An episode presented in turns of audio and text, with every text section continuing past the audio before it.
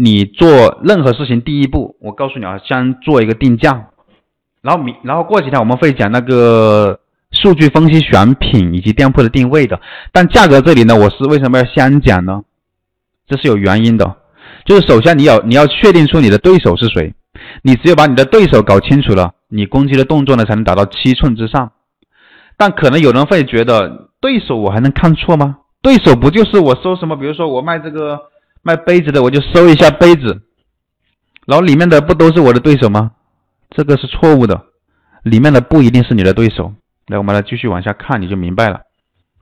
其实对手呢，我们从这里可以看到，通过搜索关键词主打的词，在平台搜索，你卖什么就搜什么关键词。你卖蓝牙音箱的就搜蓝牙音响，啊，你卖麦克风的就就搜索麦克风。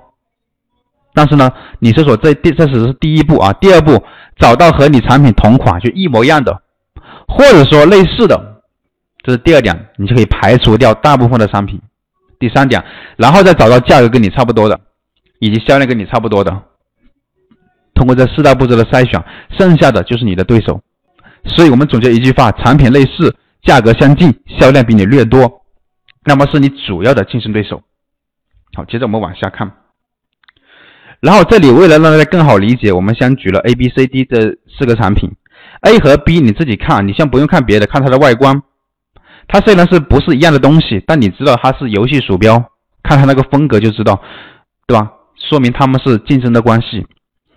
但是呢，你竞不竞争还不能判断，你要看它的价格和销量。你看它的价格是差不多的，一个是六点九九就七美金，一个是七点三三，价格差不多呀。销量呢，两千六和两千四也差不多。对不对？所以这两个是直接竞争关系。然后我们再看第三个 C，这个是个办公鼠标，跟前面两个的定位都不同，所以价格也不同，他们就根本就不是竞争关系。第四个就不用说了，是机械鼠标啊。然后再看这个行车记录仪的一个案例，比如说倒数第二个商品呢是我们的这个产品，这个产品是我们的，它这个你看它啊，这个产品是挂在哪里的？挂在汽车的内部的那个后视镜。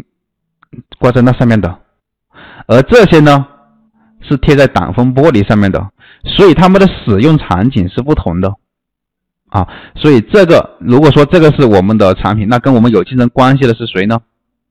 首先这个产品和这个产品长得是一模一样的，对不对？就是直接竞争关系。然后再看价格，价格也差不多呀，对吧？价格都差不多，销量也差不多，所以这些是我们的直接竞争关系。所以说你的竞争对手呢？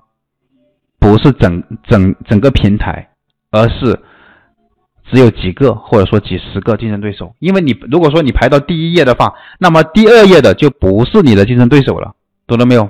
所以你的竞争对手没有那么多。然后为什么我们要发现竞争对手呢？因为以后在后期运营的过程当中，我们要跟对手去竞争的时候，需要去干嘛？跟他做竞争的话，就需要了解你的对手，时不时的观察他，看他出了什么动作，我们就要跟上。那么怎么打败他呢？你想要彻底打败竞争对手的话呢，并且抢到一定的市场份额的话，就要熟悉多种的竞争策略。想要实现弯道超车，打败竞争对手，就必须要深谋远虑，对吧？谋大事者呢，不大局。那么第一点，低开高走法，这个玩法呢，大家耳熟能详，也是很多同学呢比较讨厌的一种方式。什么方式呢？比如说我打五折，就一定有人比你还卖更低的价格；我打四折，我打三折，对吧？就。这样下去，这种方法呢叫做低开高走。什么地方比较容易去做呢？就是一般竞争小的类目呢，你用这种打法是比较容易成功的。通过前期低价快速打开市场，后期它会慢慢的涨价。它的特性就是前期是低价的，但是后面它必定会涨价上去的，这是它的一个特性啊。这种方式呢，在速卖通上面，在淘宝上面，在亚马逊上面，在很多所有的电商平台上面，你都能看到这种卖家。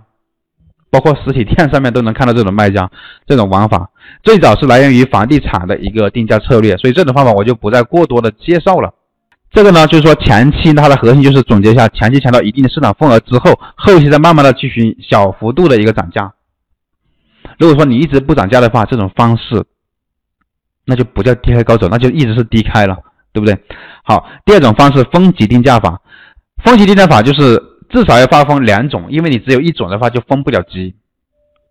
就第一种它便宜一些，你看这个是二十八美金，这个呢是三十一美金，它是比第一个多了什么呢？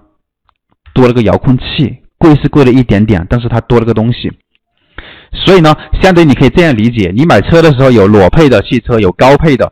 它就是说，你卖手机的时候，你有内存内存小的和内存大的，它的价格也不同。所以你看它可以把它看成是一个套餐。好，就这样去理解。然后再看这个行车记录仪，它有一个摄像头的和两个摄像头的，什么意思呢？它的价格是不一样。我们给它总整理了一下，都是十六 GB 的啊，一个是三十三美金，一个三十八美金，一个是单镜头，就是只照前面的，双镜头就前后都有摄像头的。其实我们调查发现，很多客户他都是买两个镜头，而且内存条是买三十二 GB 的。因为我们在数码通平台可以看到那个评价那里呢，是可以看到他买了多少是什么产品的。我们发现有很多都是买三十二 G 的，并不是说数码通的消费者他只会看那个价格低，谁低我就买谁，他是看价值去的。消费者买的是一种占便宜的感觉，是买到一种超值的感觉，不是说你价格低我就买你，对不对？然后再一种，第三种方法就是增销定价法。我们在给产品定价的时候，你一定要想想一下，你自你自己的产品适合哪种定价的方式。那么增销定价法就是通过提高购买产品的数量、质量、品质或产品组合的形式，以增加成交额，实现更大利润。那什么意思呢？就是比如说我们看这个袜子是五，这个两点九二，相当于就是三美金。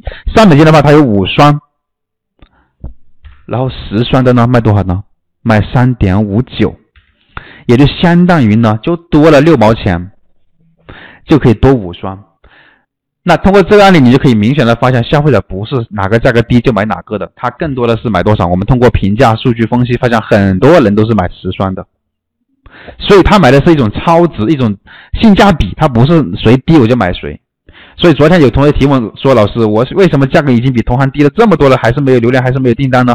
就这个原因，因为你没有让他感觉到超值，或者说你只是价格低，还远远不够。我们还需要通过其他的运营手法。好，这是第一个知识点。我们再讲第二个知识点。其实这个定价方式，今天我只讲了三个点啊。其实定价的方式呢，方法呢有九种定价方法。今天我们就先讲三种。